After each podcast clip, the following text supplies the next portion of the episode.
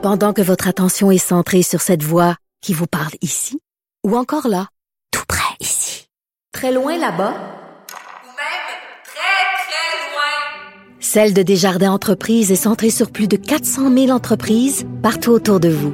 Depuis plus de 120 ans, nos équipes dédiées accompagnent les entrepreneurs d'ici à chaque étape pour qu'ils puissent rester centrés sur ce qui compte, la croissance de leur entreprise.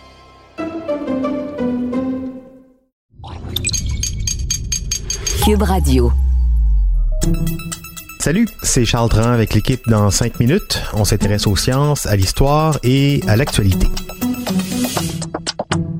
Aujourd'hui, on parle d'hypnose. On parle souvent de méditation, de yoga, de méthodes contemplatives pour réduire le stress, l'anxiété, mais on mentionne plus rarement l'hypnose. Pourtant, des recherches démontrent que cette approche, même si euh, elle est moins connue, moins reconnue par les médecins, elle est prometteuse pour traiter différentes sortes de symptômes allant du syndrome de la tourette au déficit d'attention, au désordre compulsif ou même à l'obésité, et même certaines maladies de peau pourraient être traitées. Les recherches sur l'hypnose ont d'ailleurs beaucoup évolué récemment, comme nous le raconte Véronique Morin. D'abord, ça consiste en quoi l'hypnose? Il y a plusieurs techniques, mais disons qu'une séance typique commence en position assise, confortable. On ferme les yeux ou on fixe un objet. L'idée, c'est d'entrer dans un état de conscience altérée, un peu comme en méditation. L'état hypnotique suspend pour un instant notre propension à l'incrédulité et donc nous rend plus ouverts à la suggestion. C'est un peu comme lorsqu'on lit un livre de fiction ou on regarde un film. On sait que ce n'est pas vrai, mais on se laisse emporter par l'histoire en laissant tomber notre incrédulité le temps d'un moment où le monde extérieur s'évanouit et où l'esprit est complètement absorbé par ce qu'on est en train de lire. On peut dire que l'hypnose entraîne une forme d'oblitération temporaire de l'ego. Mais nous ne sommes pas tous sujets à entrer dans cet état d'esprit. Environ 20% de la population est très hypnotisable, alors que 20 ne l'est à peu près pas. L'autre portion l'est à des degrés divers. Contrairement aux préjugés, les gens très facilement hypnotisables ne sont pas des gens faibles d'esprit. En fait, selon le chercheur Amir Raz de l'Université McGill, ça leur procure l'avantage d'avoir un plus grand contrôle sur leur vie et sur leur santé. Parce que ces personnes sont plus réceptives à la suggestion et à modeler leur vie selon leur imagination.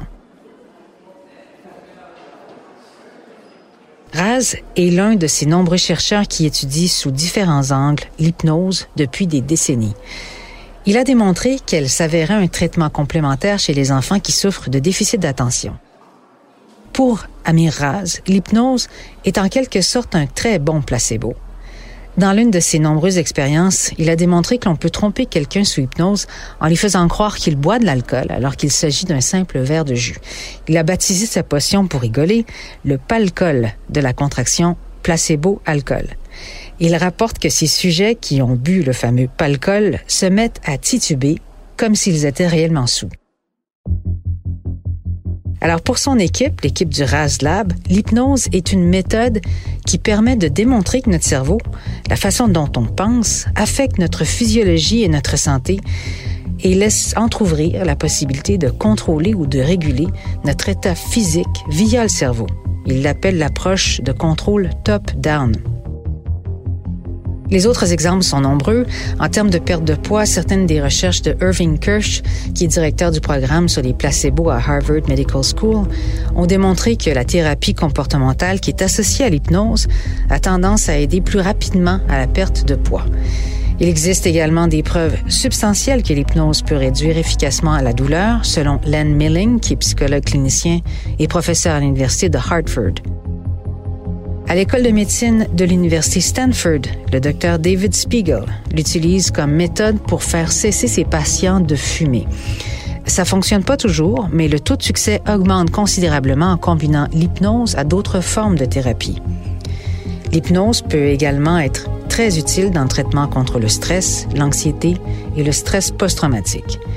La recherche a démontré que l'hypnose peut même altérer la fonction immunitaire d'une personne, de façon à compenser le stress et à réduire la vulnérabilité aux infections virales. Comment ça fonctionne? Eh bien, les recherches de Spiegel ont démontré que l'état hypnotique pouvait agir sur plusieurs régions du cerveau, dont certaines liées à la perception et à la régulation de la douleur, en calmant les parties du cerveau impliquées dans le traitement sensoriel et la réponse émotionnelle. Ouais, et comme toutes les autres thérapies douces, il est toujours recommandé de, de consulter d'abord son médecin ou du moins de vous assurer que vous faites affaire avec un professionnel, un vrai hypnothérapeute qui a son diplôme, ça existe. Ensuite, il faut savoir que l'hypnose ne fonctionne pas nécessairement après une seule séance. Mais ce qui est important à retenir ici, c'est que ces recherches démontrent un début d'une certaine ouverture du monde médical pour ce type d'approche alternative en médecine, et ça, ça méritait d'être souligné. Merci Véronique Morin, c'était en cinq minutes.